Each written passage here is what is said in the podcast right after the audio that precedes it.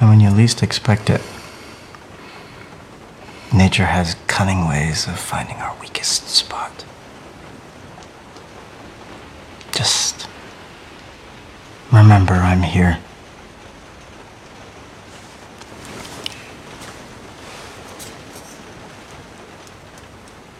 Right now, you may not want to feel anything. Maybe you never wanted to feel anything. And, uh, maybe it's not to me you want to speak about these things, but, um, feel something you obviously did. Look, you had a beautiful friendship. Maybe more than a friendship. And I envy you. My place, most parents would hope the whole thing goes away. Pray their sons land on their feet, but I am not such a parent. We rip out so much of ourselves to be cured of things faster that we go bankrupt by the age of 30 and have less to offer each time we start with someone new. But to make yourself feel nothing so as not to feel anything. What a waste.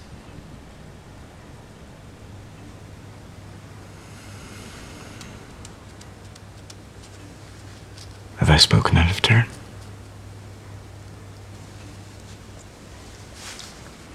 And I'll say one more thing. It'll clear the air. I may have come close, but I never had what you two have. Something always held me back, or stood in the way.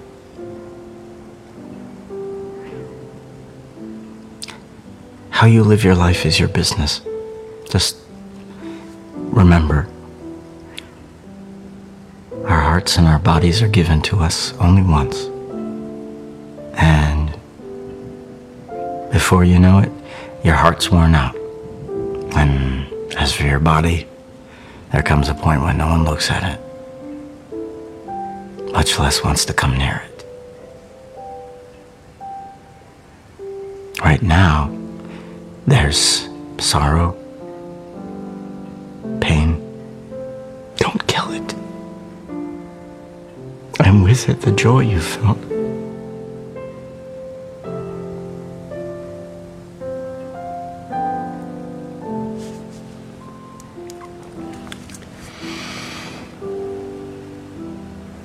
Mom, no.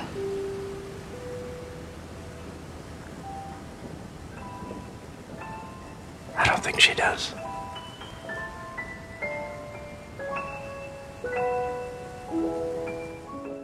does.，Hello，亲爱的小耳朵，关注微信公众号“爱豆的美剧电影英语笔记”，可以第一时间获得音频和完整的文本内容哦。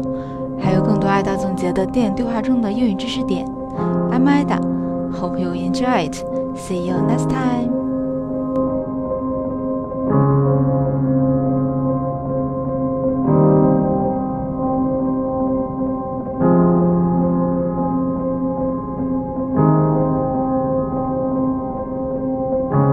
I have loved you for the last time. Is it a video? Is it a video?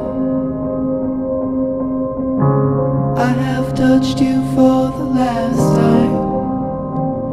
Is it a video? Is it a video?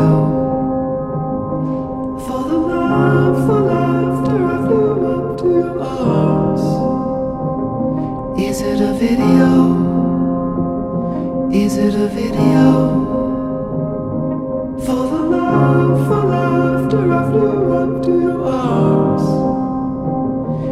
It a video? Is it a video? Is it a video?